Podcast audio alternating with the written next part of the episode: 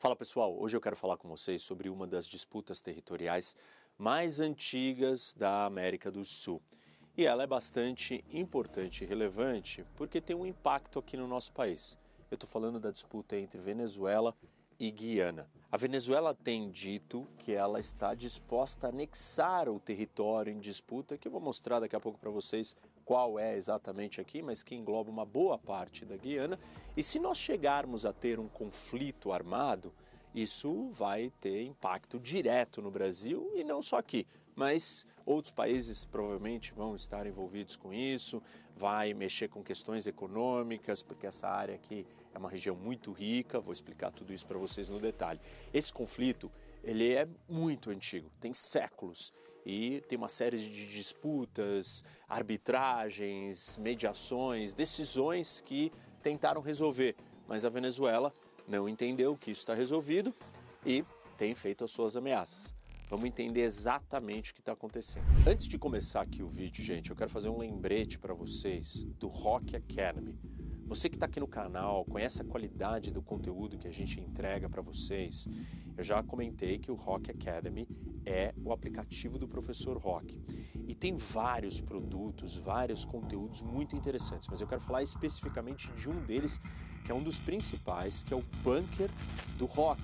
E o que, que é o Bunker do Rock? É uma central de análise, de inteligência, de informação em tempo real, diária toda hora tudo que está acontecendo no mundo. Às vezes acontecem coisas e as pessoas vêm me perguntar: ah, e, e, essa fala ou aquele acontecimento? E não dá tempo de eu produzir um vídeo imediatamente. No Bunker do Rock, vocês terão acesso a todos esses conteúdos em tempo real. Aconteceu alguma coisa no mundo, você vai estar tá bem informado, você vai entender o que aquilo significa, com uma análise, com inteligência, com um contexto e a relevância daquilo para você entender o que está acontecendo no mundo. E vale lembrar, né? Não dá para você viver hoje sem entender o que está acontecendo. O bunker do rock é a maneira de você estar tá conectado com o mundo e é muito importante você estar conectado com o mundo para entender sobre investimentos, seus investimentos, sobre a sua segurança pessoal, sobre os seus projetos. Eu vou viajar. Já contei para vocês que eu recebo muitas mensagens das pessoas dizendo: "Ah, eu posso viajar para lá. Ah, eu estou pensando em fazer isso. Ah, é... o bunker do rock vai estar tá monitorando tudo o que está acontecendo. Então, dá uma olhada. Tem aqui o link, ó. Esse daqui é, é o link de acesso para o aplicativo, o Rock Academy e lá você consegue fazer a sua reserva. Aproveita essa promoção que ela termina hoje e você vai ter uma série de outros benefícios por apenas R$ 29,90 por mês. Isso dá menos é, de um real por dia ou menos do que você vai gastar uma cerveja é, no bar para você estar tá conectado com tudo que está acontecendo no mundo em tempo real. Rock Academy, vai lá e saiba mais sobre o Bunker do Rock. Então deixa eu começar situando vocês da questão geográfica e geopolítica.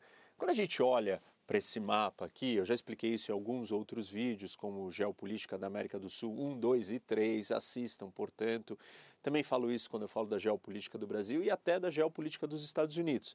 Reparem que os países aqui do norte da América do Sul, na verdade, eles não estão conectados com o jogo de poder ou com o tabuleiro geopolítico do resto da América do Sul, porque eles têm uma orientação para o norte, para o Mar do Caribe. E essa região está conectada à América do Norte, à América Central, ela está dentro do, de uma esfera de influência muito mais americana do que do resto da América do Sul, consequentemente das potências aqui da América do Sul, seja o Brasil ou a Argentina. Por quê? Porque os países aqui do norte da América do Sul, como vocês podem ver, têm a sua costa virada para o Caribe. E aqui, o que, que nós temos? A floresta amazônica. Essa região é muito densa, difícil acesso, difícil transposição.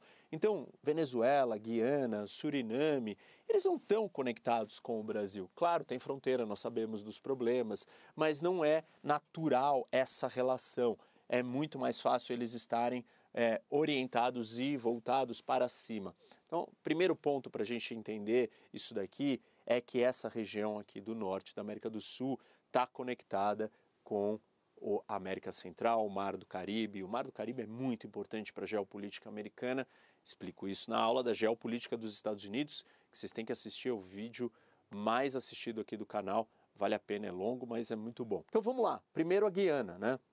Guiana faz fronteira com quem? Com Suriname, com o Brasil e com a Venezuela. Um país de um pouco mais de 215 mil quilômetros quadrados, mais ou menos, estamos falando aqui do tamanho do estado do Paraná, com uma população de 810 mil pessoas, isso seria metade, por volta de metade da população de Curitiba, que é a capital do Paraná. E ela tem a fronteira aqui com a Venezuela, o Brasil e Suriname. O outro país aqui da disputa, na verdade, o que reivindica o território e tem feito as ameaças é a Venezuela. A Venezuela é mais conhecido. A gente escuta falar dela o tempo inteiro, passando por vários problemas, várias crises. E a Venezuela tem fronteira com a Colômbia, com o Brasil e com a Guiana. A Venezuela é um país que tem mais de 900 mil quilômetros quadrados, isso seria equivalente ao estado do Mato Grosso no Brasil. E uma população de 28 milhões, o que daria a soma mais ou menos do estado do Rio Grande do Sul e do Rio de Janeiro. Então, esse é o tamanho da Venezuela. Além desse território continental, tem uma série de ilhas aqui é, no Caribe, vários arquipélagos que fazem parte do território da Venezuela. Então vamos entender agora, pessoal, qual é a região em disputa, né? Eu preciso mostrar alguns pontos geográficos importantes para vocês aqui para entenderem. Então, só para vocês se situarem aqui, Venezuela, Guiana vai ser uma parte do território da Guiana. Deixa eu explicar aqui para vocês que tem uma formação aqui importante que é um planalto, né? Quando eu falo da geopolítica da América do Sul, nos vídeos e nas aulas aqui do canal, tem um deles que eu explico as divisões. E nós temos tem um padrão aqui na América do Sul entre uma planície, uma grande bacia, um planalto, uma planície, um planalto, uma planície, um planalto. E a primeira, né, é a bacia do Orinoco. E depois a gente tem um grande planalto que é o escudo das Guianas ou o planalto das Guianas. Seria mais ou menos essa região aqui, ó.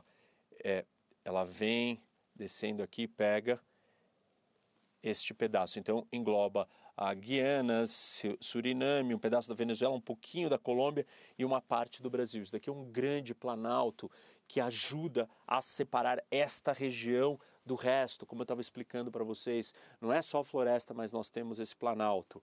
É, e isso faz esses países terem alguma conexão ou estarem no mesmo nível, é, separando das outras bacias. Tanto que ele corre aqui logo abaixo da bacia do Orinoco.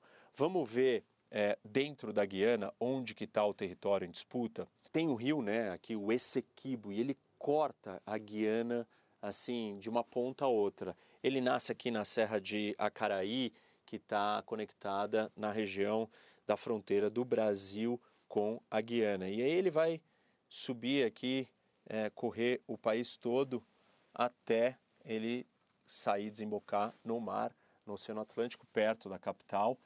E essa região né, inteira é a região disputada. É, é aqui que a Venezuela reivindica e está dizendo que ela pode é, atacar, enfim, né, anexar esse, esse pedaço todo. Para vocês terem uma ideia, esse espaço aqui ele é maior do que a Inglaterra, ou maior do que a Grécia, ou maior do que Cuba. Então não é uma área pequena. Na verdade, isso daqui engloba 70% do espaço total da Guiana. Se a Venezuela ocupar ou conquistar esse território, olha o que vai sobrar de Guiana, só esse pedacinho, 30% do território original que a gente conhece hoje com as fronteiras normais demarcadas. Além do tamanho né, desse território todo, o que, que tem de importância nele? Ele é um território com muitas riquezas minerais, hídricas e, óbvio, a mais importante que daqui a pouco eu vou explicar no detalhe, o petróleo. Mas, gente, isso daqui não é uma região de fácil acesso, ao contrário, uma floresta muito densa, impenetrável. E aí nós temos, primeiro, os minerais de alto valor, né? Então, ouro, diamante, bauxita, manganês, urânio. E além disso, nós temos a questão hídrica. Eu expliquei, né, o rio Esequibo aqui, mas você tem vários afluentes que saem daqui e esses rios são importantes tanto para navegação em algumas partes e também para hidrelétricas, né, para geração de energia. E por fim, né, tem a questão do petróleo, mas essa eu vou entrar no detalhe porque eu tenho que mostrar. Eu já falei, já expliquei para vocês em algum outro momento, em outros vídeos, como a Guiana tem ganhado muito dinheiro com a descoberta de grandes campos de petróleo, e isso tem um impacto nessa história toda. Bom, eu preciso voltar no tempo agora, pessoal, e mostrar mapas históricos do passado de quando que começou essa disputa. E ela começa no século XVIII. Na verdade, em 1777, o Império da Espanha funda a capitania da Venezuela, que é a colônia da Venezuela. E ali eh, está incluído a região de Essequibo, que é aquela região, né? Lembra, aqui está o rio. Esse é, é o rio do Essequibo. O que, que é a região do Essequibo? Aquilo que eu mostrei para vocês, tudo a oeste do rio. Isso estava incluindo nesta colônia é, espanhola que era a Venezuela. Mas vai continuar com a Venezuela até depois, quando ela consegue a sua independência dos espanhóis, e aí é, isso acontece em 1811. É importante ressaltar que, na verdade, então essa disputa aqui por esse território que eu estou explicando para vocês, ela começa muito antes dos dois países serem independentes. Antes da Venezuela existir como Venezuela e da Guiana existir como Guiana, né? Um território do Império Espanhol e o outro dos ingleses. E aí, olhando para a Guiana em si, ela não fazia parte, não existia Guiana britânica, não era dos britânicos, ele era dos holandeses. Estava conectada com esse outro território aqui do lado, que era a Guiana holandesa, né? depois vai ser o Suriname. Mas é, os ingleses vão acabar ganhando esse território em 1814, nas guerras napoleônicas. E em 1815, eles assinam um tratado definindo é, né, um tratado de paz com os holandeses para controlar o que então seria a Guiana Britânica. Mas ainda assim, não se define claramente onde estão as fronteiras desse território britânico. Com essa indefinição, então, né, das fronteiras, os ingleses, em 1840, eles contratam um explorador, Robert Schomburg, para demarcar as terras do que seria a Guiana Britânica. E aí ele desenha a primeira linha de Schomburg, que na verdade é essa daqui, ó. Então, essa linha aqui vai demarcar é, a primeira parte da fronteira. Essa demarcação, ela estende o território da Guiana até essa linha aqui que eu desenhei em amarelo.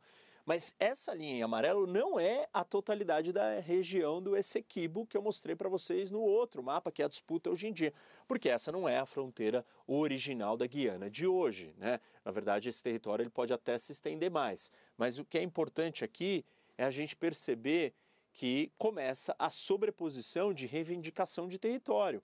Se a Venezuela antes, é, antes mesmo de ser independente, o Império Espanhol diz que o território da Venezuela, da colônia venezuelana, ia até o Esequibo, né, englobava esse espaço, e aí os britânicos vêm com seu explorador é, e demarcam uma, o, essa outra área aqui toda, aí você já começa a entender onde que vamos ter o conflito. Mas as reivindicações dos ingleses não vão parar por aqui. Na verdade, eles começam por volta de 1880 a descobrir ouro. E essa região começa a ser ocupada pelos ingleses. Tem uma presença de vários ingleses aqui desse lado. E aí nós vamos ter o desenho, né, ou a expansão dessa linha é, do Schomburg. Nós vamos ter ela sendo expandida para cá, e aí esta outra linha aqui é estendida. E aí eles vão ocupando então essa área aqui, né? E estendem o território, reivindicam mais ainda. E essa linha aqui, essa segunda estendida, ela já representa a fronteira atual da Guiana, a fronteira que a gente conhece hoje.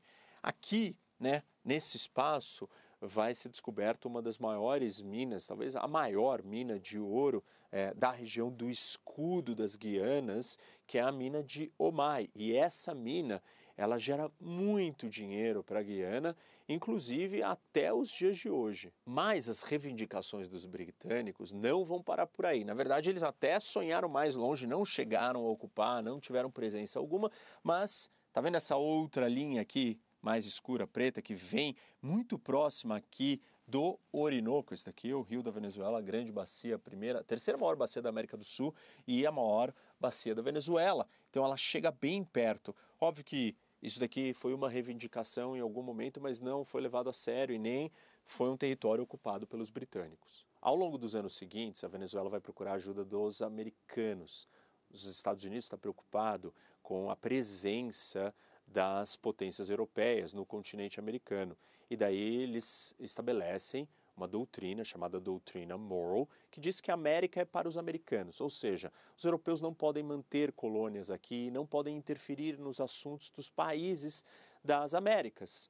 E com essa lógica, ou nesse, nesse cenário, a Venezuela vai se juntar aos Estados Unidos e os americanos começam a interferir na disputa com os ingleses e dizem que essas expansões aqui, desde a primeira, né, a primeira linha e a segunda linha, elas foram feitas de uma maneira misteriosa, com segundas intenções e sugerem que o conflito, que a disputa, seja resolvida com uma arbitragem internacional. E aí, dois anos depois, em 1897, um tratado de Washington vai submeter essa disputa toda à arbitragem internacional com a ajuda dos americanos. Essa arbitragem internacional ela vai acontecer em Paris, né? É criado um tribunal com vários juízes, na verdade são cinco de vários países. Ali em 1899, então, nós vamos ter o laudo arbitral de Paris, que é a decisão final dessa arbitragem em Paris. E eles vão dar a vitória para os ingleses, dizendo o seguinte: que todo o território a oeste da região do Essequibo, né, todo, essa área toda aqui da, da disputa, vai pertencer à Guiana Britânica. E com isso, os britânicos ganham a arbitragem e ficam com a fronteira que nós conhecemos nos dias de hoje da Guiana. A Venezuela ela vai aceitar e acatar a decisão, né? Mas o advogado que cuidou do caso era um americano, o Severo Malé Prevost. E ele foi enviado pelo Congresso americano lá em 1899 para defender a Venezuela. E em 49 existe uma revelação é publicado um relatório feito por ele dizendo que a arbitragem não foi imparcial, que os juízes foram parciais e ajudaram os ingleses. Esses posicionamentos do advogado americano, então, vão servir para a Venezuela negar uh, o resultado, a validade da arbitragem e dizer que ela é nula. A Venezuela, então, né, em posse desses dados, dessas informações do advogado, ela vai recorrer à ONU em 1962, alguns anos depois, e quatro anos depois de 62, em 1966, poucos meses antes da independência da Guiana, porque a Guiana ainda não era um país independente, ela era, na verdade, o território britânico. Londres e Caracas, a Inglaterra e a Venezuela, vão assinar um acordo aonde ambos os lados reconhecem as reivindicações dos dois e se comprometem a resolver o problema de forma pacífica. E aí depois então a Guiana vai se tornar independente, mas a disputa está formalmente reaberta a arbitragem, a Venezuela reivindicou, contestou, levou para a ONU e o próximo acordo entre ingleses e venezuelanos ele vai matar isso, assim, a validade dessas arbitragens e vão reconhecer que, olha, nós temos disputas aqui, só que nós vamos resolver isso na paz. Então é o seguinte, pessoal, de 1966, né, quando está ali é, e se assina o acordo entre ingleses e venezuelanos, até 2015, eles ficam negociando, tentando resolver, mas nada de extraordinário acontece até 2015. E aqui neste mapa eu mostro para vocês grandes descobertas de petróleo que foram feitas pela empresa americana privada de petróleo, a ExxonMobil. E ela descobre aqui na zona econômica exclusiva, 200 quilômetros da costa da Guiana. E nesse mapa dá para vocês perceberem, né? Essa daqui é a zona econômica ó, exclusiva da Guiana. Só que se este território todo aqui, né, que é reivindicado pela Venezuela e é toda a disputa, que é a Guiana Essequiba, tivesse com a Venezuela aí sim é, nós podemos desenhar um outro, né, que é essa outra linha aqui, é, de uma zona econômica exclusiva. E aí percebam que todo esse bloco aqui, aqui que está descoberta, né, do petróleo, o Stabroek Block, que é onde está todo esse petróleo, é, ele estaria nas mãos da Venezuela. Óbvio que a gente pode, mesmo assim, né, se a Guiana ainda permanecesse com esse território menor, desenhar uma outra linha aqui de zona exclusiva, ainda assim iam se sobrepor os dois lados, ia ter uma disputa grande, uma grande confusão, é, e isso muda a história ou reacende o conflito, a disputa territorial, porque a Venezuela vê a importância e o interesse que tem aqui. E é muito petróleo. Nós estamos falando de reservas ao total descobertas né, dentro da Guiana é, de 11 bilhões de barris de petróleo. Para vocês terem uma ideia, a Noruega, que é um grande produtor, é, tem 8 bilhões. A Venezuela ou a Arábia Saudita tem por volta de 300 bilhões é, de barris. A quantidade de petróleo que foi descoberto aqui, né, o que a gente chama ou classifica como reservas descobertas. O que, que é isso? Reservas que sabem que tem e conseguem quantificar. Estamos falando de 11 bilhões de barris de petróleos descobertos, é, reservas que tem na Guiana. Esse número é muito alto. Para vocês terem uma ideia, a Noruega tem 8 bilhões de barris de reserva. É, os maiores países do mundo com reservas, Venezuela e Arábia Saudita, por volta de 300 bilhões. Só falar, ah, 300 para 11 não é tanto, mas Lembram, são 800 mil pessoas apenas aqui, é um país minúsculo. Para vocês terem uma ideia, o Brasil tem por volta de 27 bilhões de reserva descoberta. Esse daqui é só Guiana, desse tamanhinho, são 11 bilhões. E aí tem uma diferença muito importante, porque vocês devem estar pensando, você acabou de falar, Rock, que a Venezuela é, tem quase 300 bilhões, né, um pouco mais de 300 bilhões, por que ela está preocupada com 11 bilhões? petróleo da Venezuela não é bom, ele requer muito refino, ou seja, você precisa gastar muito dinheiro para ele ter uma utilidade, diferente do petróleo da Guiana, é uma qualidade muito superior, muito mais fácil de ser utilizada nas suas outras várias é, ramificações ou utilidades, inclusive o refino, muito mais barato, um petróleo melhor, faz toda a diferença isso. A exploração desse petróleo na Guiana está dividida entre duas empresas privadas americanas e uma mista chinesa, né? mista meio pública, meio privada, que é a CNOOC chinesa, que detém 25% da exploração dessas descobertas ou desse novo é, segmento do petróleo. É, aí nós temos a ExxonMobil e a RES. A ExxonMobil tem 45% e a RES tem 30%. Então, duas empresas privadas americanas têm 75% desse mercado, dessa exploração.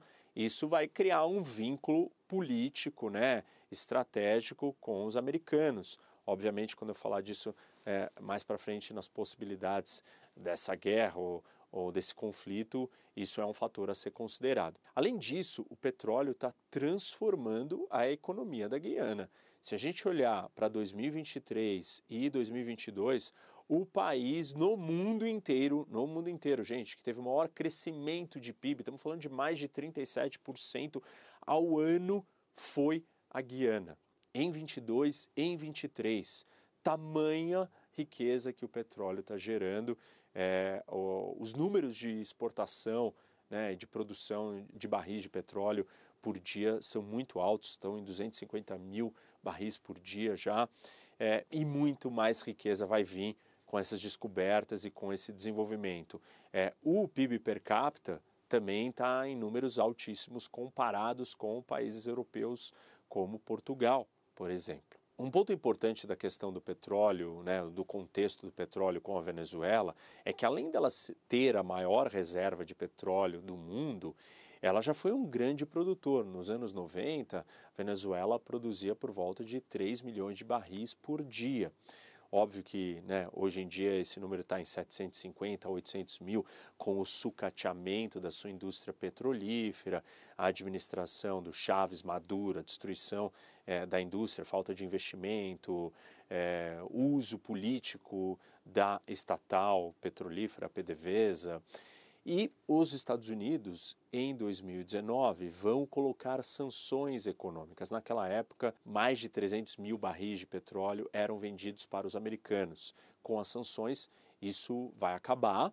E agora, devido à guerra da Ucrânia, problema do fornecimento, do aumento do preço do petróleo, com questões de inflação, pandemia, os americanos vão escolher retirar as sanções. Eles fazem isso em outubro de 2023 e aí então a Venezuela vê uma oportunidade e uma importância em ter mais petróleo, né? É, e um petróleo que tem uma qualidade melhor, como eu comentei com vocês.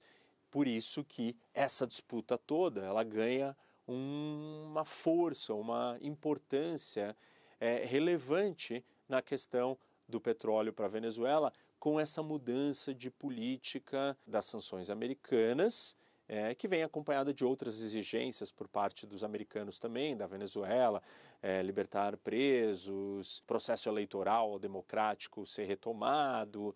Mas o fato é que o petróleo volta a poder ser mais relevante é, para a Venezuela. Continuando com a história, quais são os desdobramentos jurídicos né, ou dos meios diplomáticos para a solução da disputa?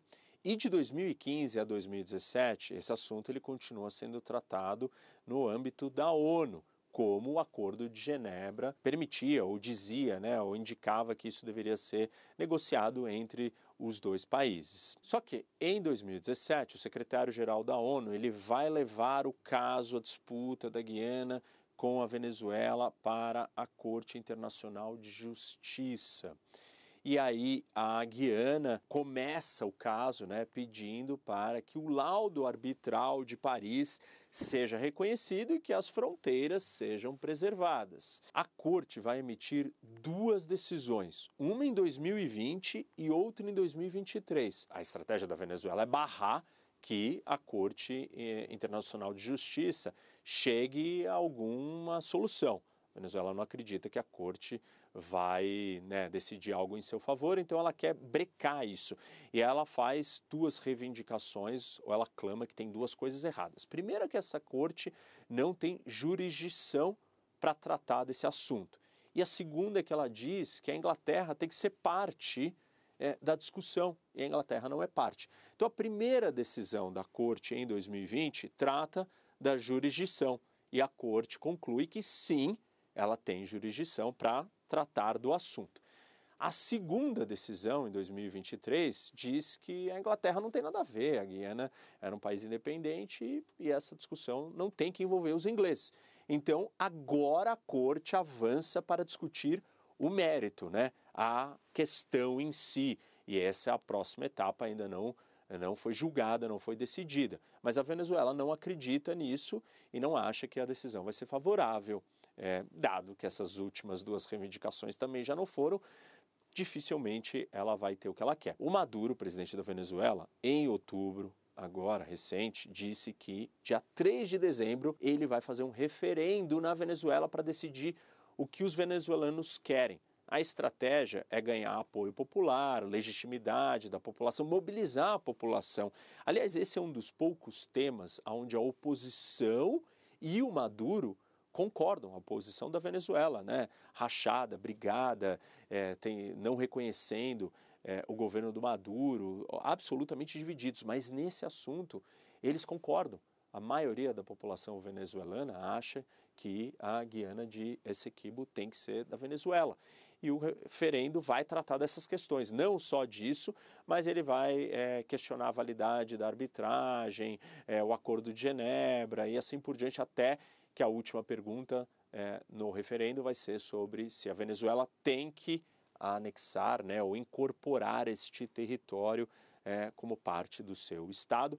Não fala como isso vai ser feito, mas as ameaças e as indicações nos levam a crer, se o Maduro levar isso adiante, que seja na base da força. E aí, obviamente, eu tenho que explicar para vocês o que pode estar se desenhando para nós em termos de uma guerra, uma guerra na América do Sul, uma guerra com dois países vizinhos do Brasil. Um elemento clássico da geopolítica aqui para a gente refletir é que normalmente essas ditaduras, quando elas estão numa situação econômica, política difícil, quando elas estão enfraquecidas, é normalmente quando elas procuram um inimigo externo, porque isso mobiliza, une a população, isso tira a atenção e distrai todos das questões internas, dos, domésticas e faz focar numa questão externa, um inimigo externo.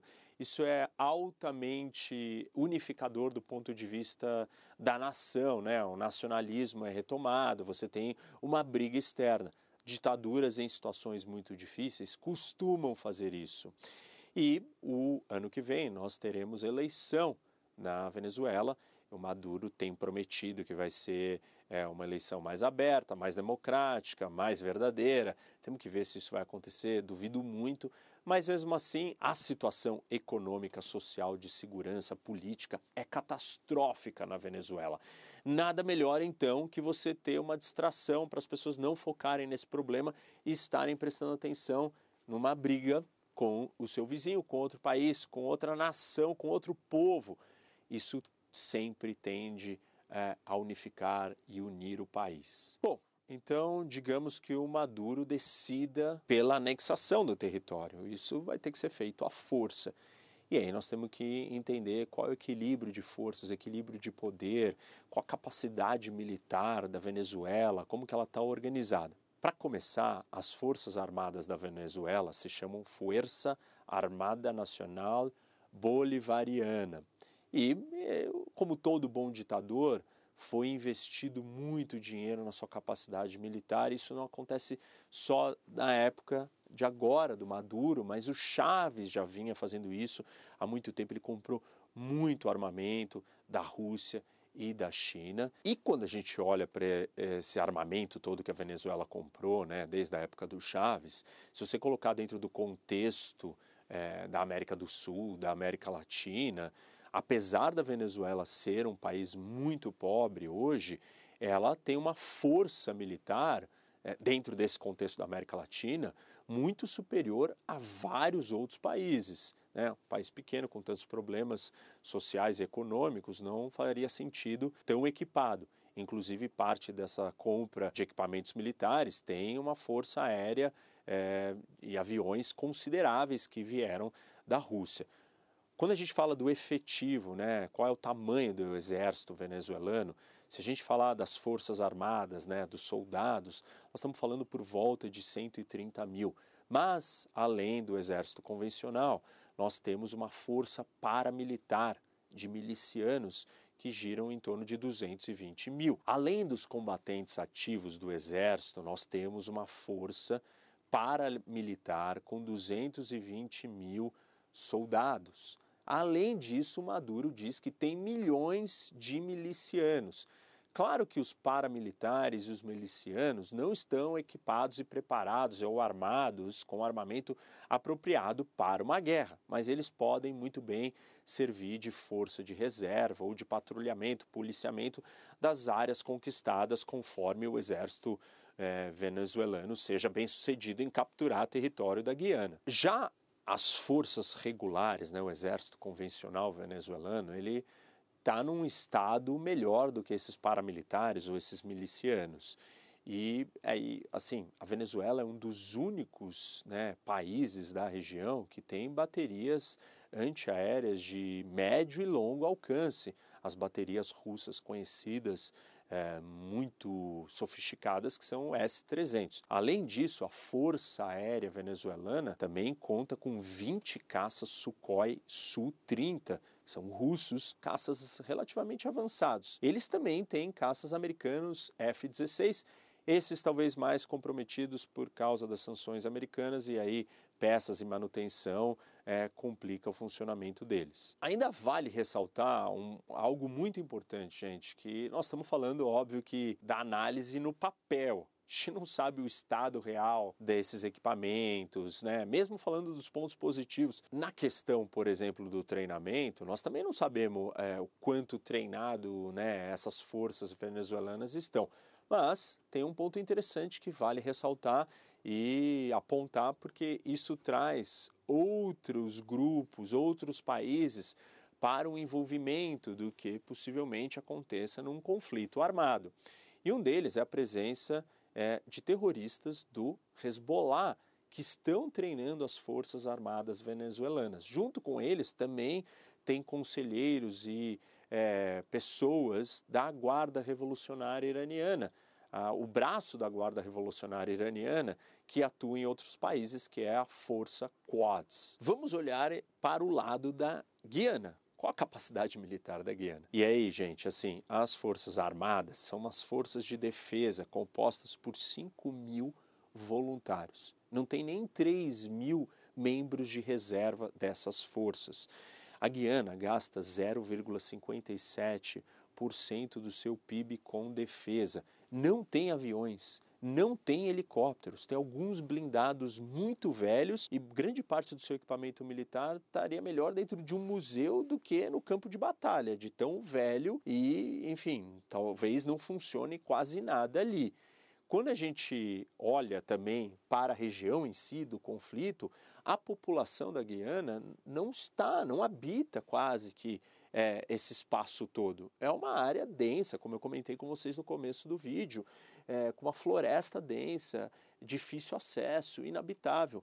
Basicamente, é um território livre, né, que a, essa disputa se daria com a Venezuela avançando e conquistando o território por si só. E as más notícias, elas não param por aí para Guiana, né? Eles não têm nenhuma aliança militar formal com nenhum país eles têm um acordo com o Reino Unido para o treinamento de oficiais militares, mas não tem é, uma parceria militar formalizada. Recentemente, os americanos é, fizeram até um exercício com outros países da região e o exercício foi feito na Guiana, em Georgetown, na capital. Então, os americanos estão, é, de alguma maneira, mas um exercício pequeno, é, próximos, talvez até para sinalizar é, que a Guiana não está sozinha ou não está abandonada, mas não é uma aliança formal.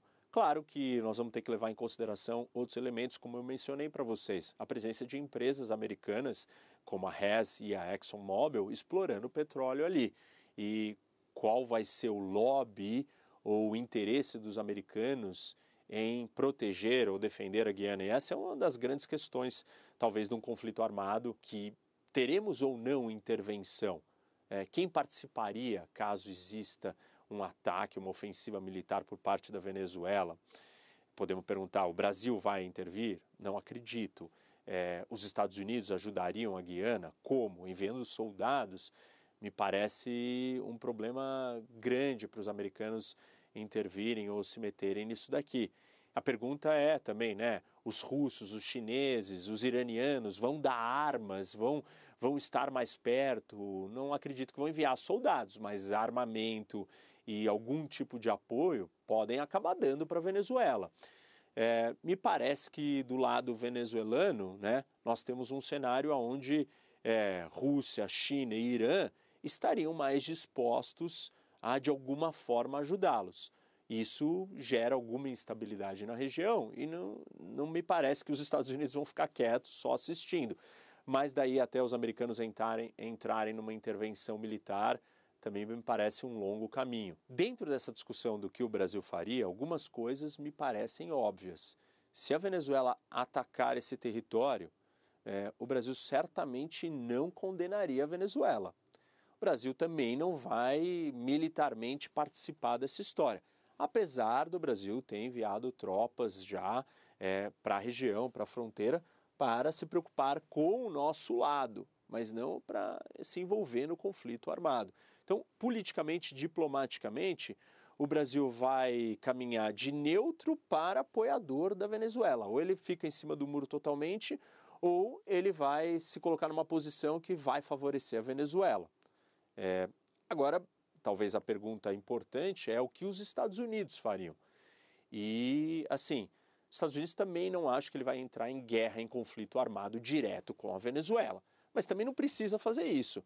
Uma demonstração de força americana seria capaz de dissuadir os venezuelanos de virem para cima da Guiana. Como? Basta que os americanos enviem um grande navio aqui, não precisa ser um dos seus grandes porta-aviões, é, como que foram enviados é, para o Mediterrâneo agora com a guerra em Israel, né? Os Estados Unidos mandou dois, não precisa mandar um porta-aviões para cá, mas só um navio de guerra maior, é, com alguns Marines que vão ficar aqui em Georgetown, já é algo dissuasório. E mesmo que isso não é, impeça a Venezuela de agir, é, no pior cenário, né? É, se a Venezuela conquistar esse território, talvez os americanos vão fazer uma proteção aqui aos campos de petróleo da Guiana, e aí a Marinha Americana tem capacidade plena e total para impedir é, a Venezuela, que mal tem uma marinha, de, é, enfim, né, capturar ou é, ser alguma ameaça para esses campos de petróleo. Isso se manteria com a Guiana, e aí nesse cenário é, a Guiana perderia uma parte do seu território, mas não perderia é, os campos de petróleo. Acho que ainda é importante a gente prestar atenção e ficar atento qual vai ser a mobilização e movimentação política, diplomática e militar desses três aliados da Venezuela que eu citei, que é Rússia, China e Irã. Então, quais são os próximos passos? O referendo é um grande divisor de águas, porque, assim, convenhamos, eu disse para vocês que até a oposição é, concorda que esse território pertence à Venezuela. Claro, ela difere nos meios de ter esse território de volta. Né? O Maduro quer recuperar isso à força que seja. A oposição diz que isso tem que ser resolvido pacificamente. Mas o fato é que ah, o referendo deve ser aprovado, a população deve massivamente ser a favor é, da conquista desse território. E aí nós vamos conseguir medir se o Maduro quer usar isso apenas como uma distração eleitoral, um elemento de mobilização, de unidade nacional, ou se ele vai levar adiante o seu plano de anexar. Então, os próximos passos pós-referendo vão ser bastante importantes para entender para onde a Venezuela vai ou para onde o regime do Maduro quer ir com essa disputa, dado o que está acontecendo na geopolítica maior do mundo, que a gente tem assistido, movimentação da Rússia, a movimentação do Irã com seus proxies, né, ou com seu eixo da resistência, Hezbollah, Hamas, Jihad é, Palestina, todas as suas outras organizações, Houthis, milícias no Iraque, é, as questões da Coreia do Norte, a da China, a tensão da China com Taiwan, a Venezuela ela se junta a esse grupo e se torna mais um deles, talvez se sentindo encorajada nesse momento que o mundo passa por tamanha turbulência, na sua aventura regional, no sua ambição é, nacional, no seu projeto pessoal de poder. É, como a gente tem assistido outras guerras, né? crises na África, golpes na África, Azerbaijão com a Armênia. Então, talvez é uma janela de oportunidade. Dado tudo que a gente está assistindo no mundo, não podemos descartar que isso não seja real. É óbvio que isso traz várias implicações para o Brasil, para o posicionamento que o Brasil também está tomando nessa geopolítica mundial. Nós vamos estar aqui acompanhando, vou estar trazendo notícias o tempo todo aqui para vocês, mas o ponto mais importante agora é a gente olhar para o referendo e o resultado, que eu imagino que é, seja isso que eu comentei com vocês, mas as ações seguintes é, do Maduro. Os americanos estão monitorando isso com certeza, estão de olho, né? A inteligência americana vai olhar se o Maduro está se mobilizando para dar um passo e aí talvez venha é, a medida americana dissuasória, se esse for o interesse de se envolver mais a fundo para impedir mais um ponto de crise é, e de conflito no mundo.